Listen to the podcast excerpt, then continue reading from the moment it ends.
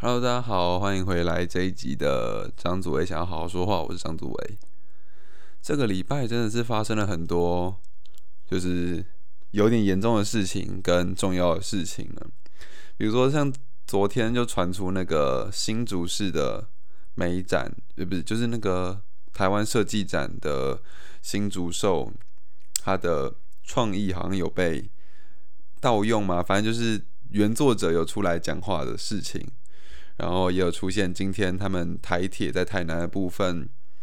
就是铁路东移的计划，然后有强制拆迁的部分，这些感觉都可以讲很多东西。那这礼拜还有一个很重要的事情，就是我们系大一的创基，就是他们第一次的总评是在这个礼拜四，所以我就想说，那不然就趁着总评前一天、前前天的这个时候，我来录一集。呃，总评的须知给大家听听，也顺便让外系的人或者是想要知道就是我们系到底是在干嘛的人，了解一些就有趣的小细节。因为像我自己当时在总评的时候，我就是看着老师评其他同学的作品，我就哦原来要这样，或者是原来可以这样子的这种感觉就会特别多。所以今天主要是跟大家，就是刚刚前面有讲到很多奇怪的东西，我们可能会之后做成 podcast 跟大家分享。我自己也是对这些议题蛮有兴趣的。不过今天就是教你如何前置，就是教你如何对付媒体传达设计学系的平图的一些须知。这样就是，毕竟大家都是痛苦过来，都一定会因为一些瑕疵而被骂过，或者是失败过，甚至被。补评过，所以这些都是这些都是就是惨痛血肉的资料，我觉得就是还蛮值得听的啦。那就开始吧。哇，今天开场超快，才过两分钟而已。那呃，评图嘛，顾名思义就是老师要评论你这张图片，就是评论一个东西。那评图就是评图片或者是评作品，就同称图嘛。但有一个点是，应该会有一些人会不知道，就是作品其实本身已经作品不只是作品本身，好的作品呢，它会有一个空间感。不知道大家有没有看过，就是真的好的作品，你会觉得它有空间感，它它会像一个朋友，或者像一个老师，或一个别人站在那边。他会散发出一种属于他的、属于那个作品的作者赋予他的气息，或者是作者赋予他想要传达的消息，会在他旁边自成一个空间，而不是像垃圾，而不是像垃圾让他就他就是一坨，他是他是作品，他是被安排过，他是被排列过的一个东西，所以作品其实不仅止于。作品本身，而是作品旁边的所有物件都是作品的一部分，他们都会感受到作品，又或者是作品也会感受他们。举个例子好了，就是一个呃长得很帅的人，那但是打光的方式不一样，就是我们拍电影啊或者拍照，一个长得很帅的人，他就是很帅，但拍打光的方式不一样。它就会呈现不一样的样子，更何况是一个普通的、真的很长得普通的人被打不同的光，那更会有不同的样子，甚至会有大好大坏的差别。所以，作景作品不仅止于作品，是今天要做的东西，主要就是我们要如何完善这些作品以外的因素，我们要如何搞定它，因为。呃，像这次评图啊，就是它是心灵自白的总评嘛。那它的范围，我记得没错的话，应该是 A 栋的一楼跟五楼。所以虽然说选择的地方不多哦，我今天走过走廊的时候，看到一个很有趣的现象，就是走廊地上啊、天花板上、墙壁上、柜子上面贴满了各式各样的 A4 纸，然后 A4 纸上面就会写说哦学号，然后名字，然后说。要借用这个地方，然后是什么时候到什么时候，然后因为创基要拼图这样子，他们会写这样的东西，然后大家疯狂的占位置，就几乎每一根柱子或者是天花板上面或者是教室里面都会被贴满这样子的纸，甚至是厕所里面也被贴满这样的纸。然后今年真的是我觉得，哎，他们放到有放到一些有趣的地方，我还蛮好奇到底要怎么做，所以我打算后天也拿着相机去去跟拍一下，真的很好奇，我是认真好奇了。所以刚刚有讲到就是摆放的位置嘛，所以这是第一件事情要讲的，就是摆放的位置。那摆放就是你选择，就有点类似策展的感觉。为什么这个作品要放在转角？为什么这个作品要放在走廊的尽头？而这些作品可以，为什么这张作品，为什么 A 作品会跟 B 作品相对？是一个是景，一个是人吗？还是他们色调相同或相反？他们会有什么样的互动？物体跟物体中间的互动？那在摆放作品的时候，其实也是相同的道理，就是你把作品摆在什么样的地方，它就会有什么样的互动出现。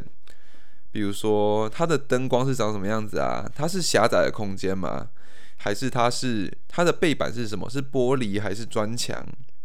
还是镜子？还是门？那为什么它要放在门旁边？为什么它必须服贴在作品？它必须服贴在玻璃上面，而且在大走道旁边？它是有什么意义吗？你希望它呈现什么样的样子？那它真的适合吗？而且不只是你放的东西本身跟它旁边的那个简单的东西，而是所有细节，比如说，哎，像上面有没有，就是这个墙壁是干净的还是脏的？那它脏的，比如说你是一张你你是一幅很脏的图画，或者是你就想要融入那种感觉，那你就选一边超他妈脏的墙壁，就会就是很很进去的感觉，它会可能会加强你的作品，或者是你的作品超级干净，你摆在一个超级乱地方。它就会显得遗世而独立，这样，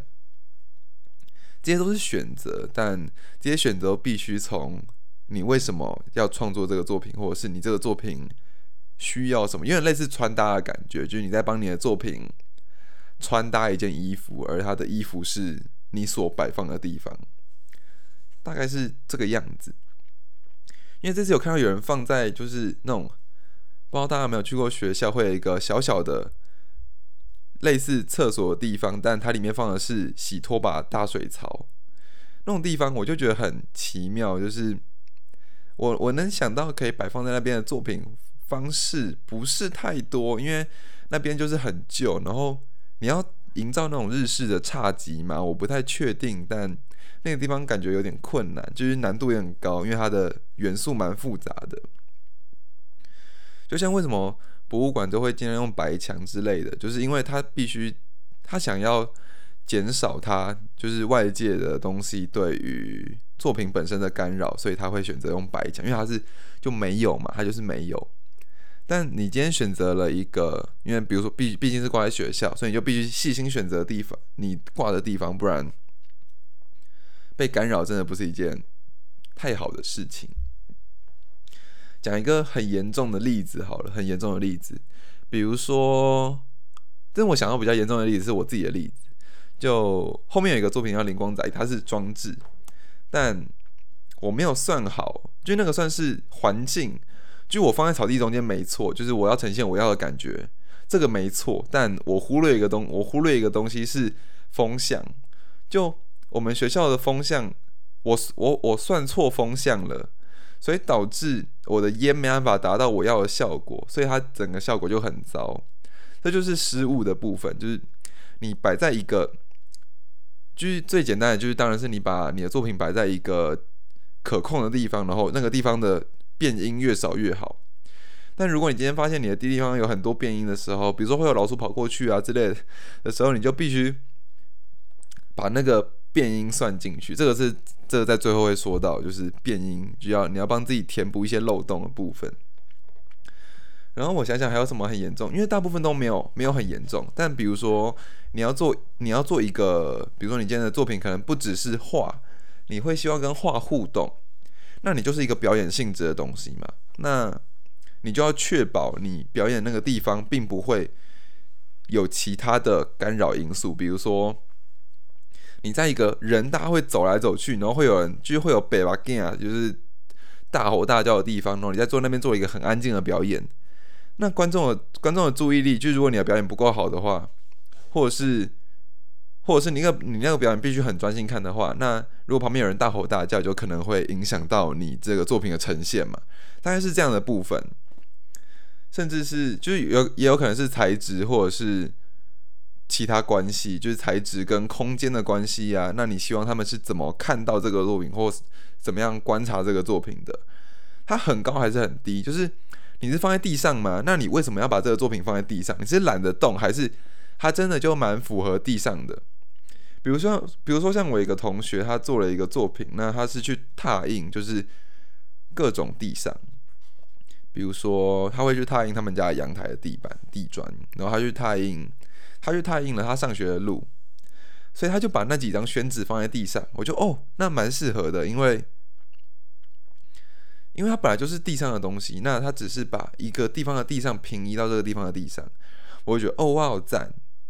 就是很酷，那他就这就是标准的很适合的案例，对，或者是你要把它就是开阔啊或狭窄都会影响到，而不是为了放而放，就是啊，我觉得这个地方很好啊，就是它可以挂东西，它很方便挂，然后又不会太高，所以我想放这个地方，那就那这个时候就可能会出现问题，就要么没有加到分，要么大扣分，没有加到分还算好的这样子。还有就是你作品要挂多高啊，或者是你要很高的作品吗？还是你希望它藏得很深，在黑影里面？甚至就是你可以开灯，过关灯的时候，这个作品其实会有两种面貌，大概是这种感觉吧。然后要尽力清楚就是周遭环境，这是第一件事情，就是摆放的位置。因为，呃，实践我觉得我不知道其他学校是怎么做的，但我我很喜欢我们系的一个点是。除了第一次只有限制在 A 栋，就是一楼跟五楼之外，剩下的平图啊，就有装置类的作品，都是学校里面随便找一个地方，就是你就你就自己去放。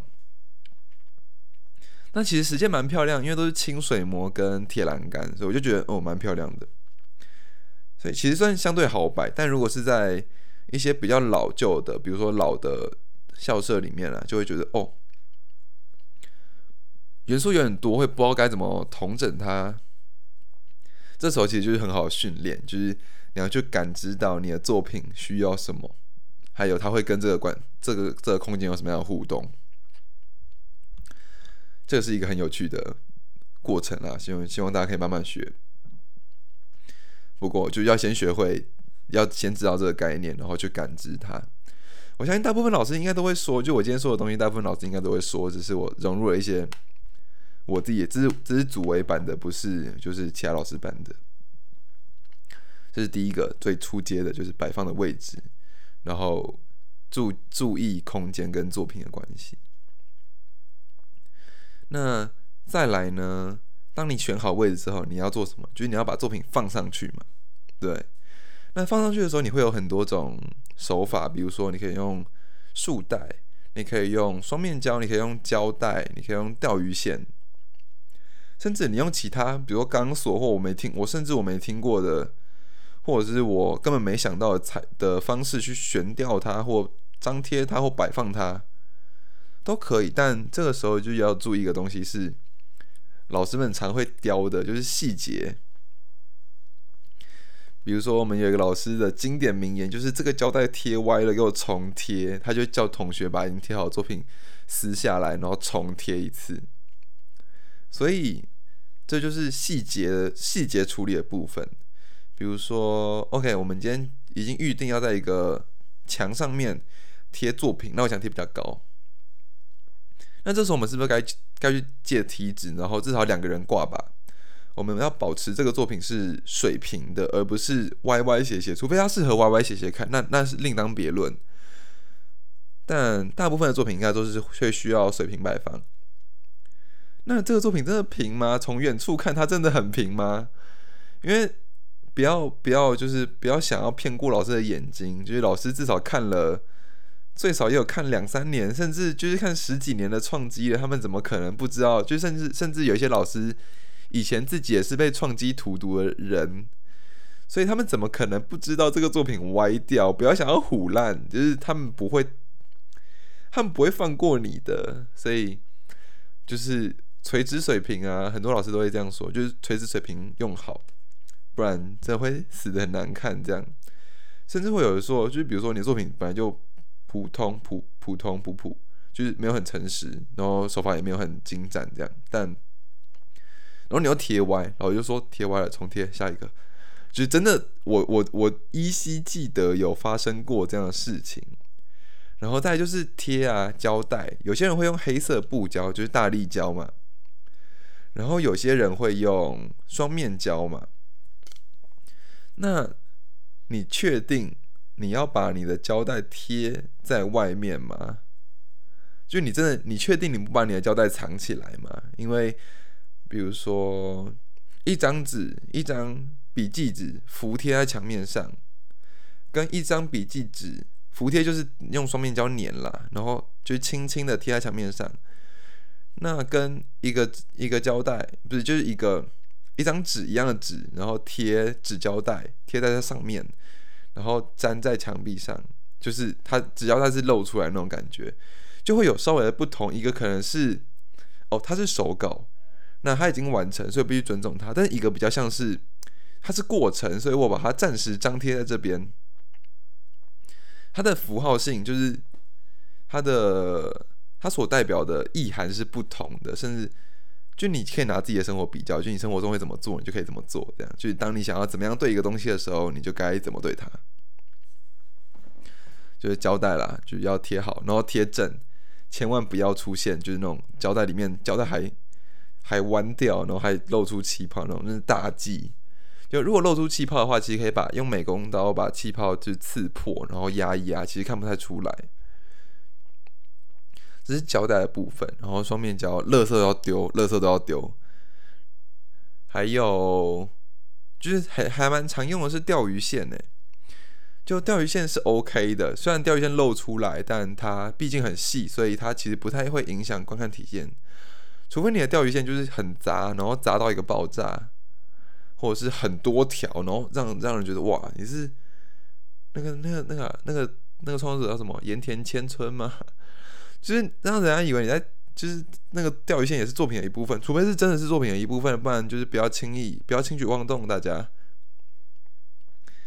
还有啊，就是钓鱼线它会需要绑嘛，那绑完之后那个尾巴要收掉，因为。像在看一些，甚至有一些大学的闭展，他们都不会做这样的动作，但那其实很干扰视觉的。就是比如说，你把你悬吊，但你的钓鱼线后面拉一根老鼠尾巴出来，就会很怪，就感觉这个作品是被临时绑上去的，然后它并没有被好好的对待，就是它没有整理仪容，因为类似在穿西装的时候，你在穿衬衫跟。西装裤的时候，你的衬衫掉一角出来，或者是你跑步完之后，那个你那个衬衫肚子那边会凸一块出来，那种感觉，它会显得就是 OK 啊，我知道你要干嘛，但好像不是很整齐，这个反而就会大扣分，因为因为你失误了，或者是你根本就没有用心的去处理每一个细节，那这个是很严重的问题。所以垂直水平啦，胶带、钓鱼线，就总而言之。所有的细节，你觉得别人会看不惯的，都要重重点在这边，就是画画荧光笔，别人会看不惯的，都要尽力避免，不然会就是招致惨痛的后果。OK，那你今天已经把，就是你今天的细节都很到位，然后也找好很棒的摆放位置，那再来还有什么呢？应该完成了，应该完成了，还有什么呢？你呀，哥哥，你呀，哥哥姐姐，你你自己也是作品的一部分。因为平图这个东西不可能你不在图旁边，因为老师们会很想问你很多问题，或很想帮助你，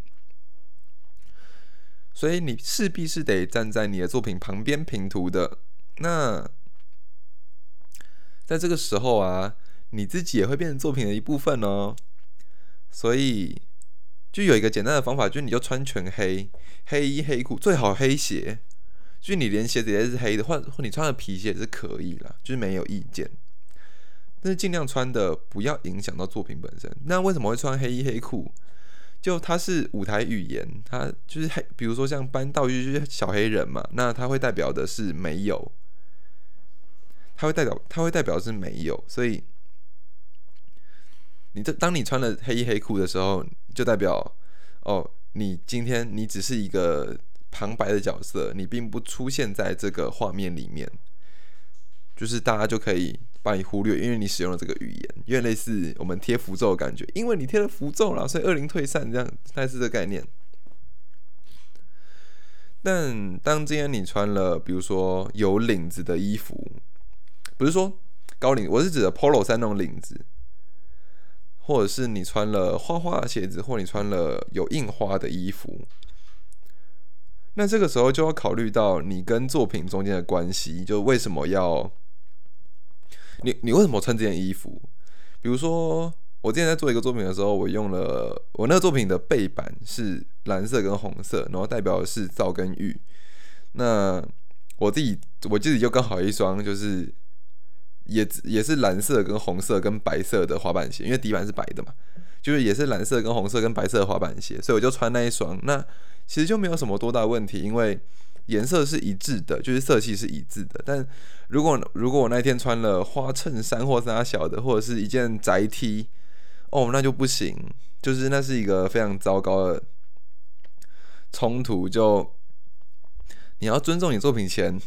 先尊重好自己。那同样的，就是还有你的脸。我会觉得，就是就算再累，你在拼图前还是多少睡一下，因为疲态会显露在脸上。但如果刚好你今天做的又是一个，虽然我相信，就是大我相信大家心灵自白做的都是比较阴郁或者比较内心的东西，所以就是脸上累一点有黑眼圈其实没有关系的，因为那是最真实的模样。但如果你今天是装模作样的做一个很快乐的作品，然后你今天脸超丑，那别人会怎么想？就你在你用很你用很郁闷的语调你在讲，就类似啦，你用很郁闷的语调在讲一件快乐的事情，那你别人会觉得你在快乐呢，还是觉得你在反讽？但是大概是这么一个概念，所以不止不只是空间，不只是细，不只是作品本身的。装整的细节，你自己也是作品的一部分了，给自己自己作品的一部分。那这样其实就差不多集齐了很多很多的所有的作品的元素。但如果就是再来就是一些讨假包或者是特殊情况，因为比如说你要找你这个作品是可以动的，那你自己可能用不动，你必须要同学帮忙。那你那你最好啦，最好是先和就是你要要跟你一起做的同学讲解好你到底这个作品是干嘛，然后整个心路历程都可以稍微概括的提一下，让他们也比较知道，那他们就可能会相对的知道该怎么对待这个作品，而不是以猜测的方式去想哦，那我要怎么我要怎么拉他呢？或者是我们该。我们在我们在这个 timing 展开的时候，我们的速度该怎么样？就是一些细节控制。那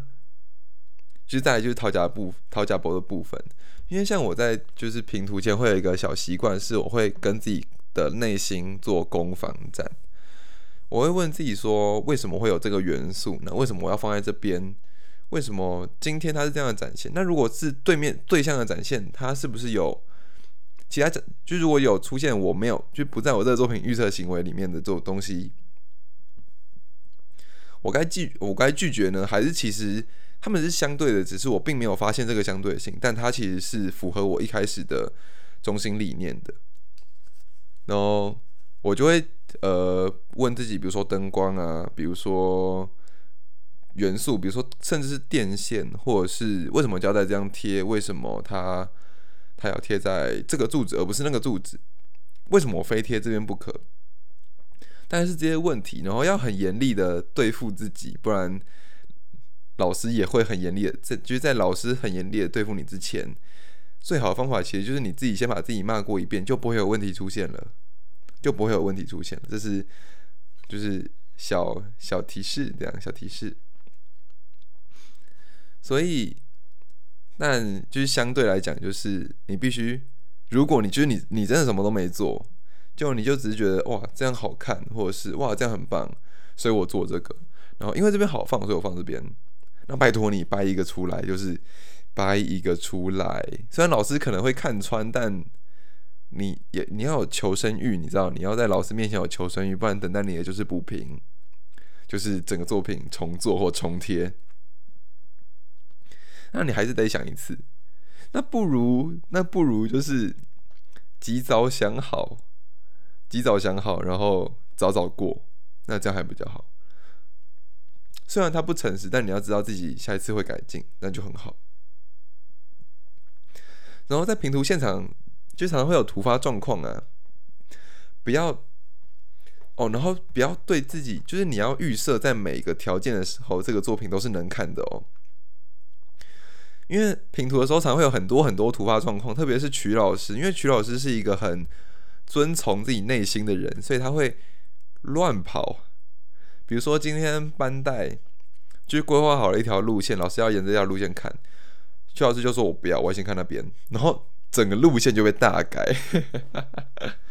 整个路线就被大改。那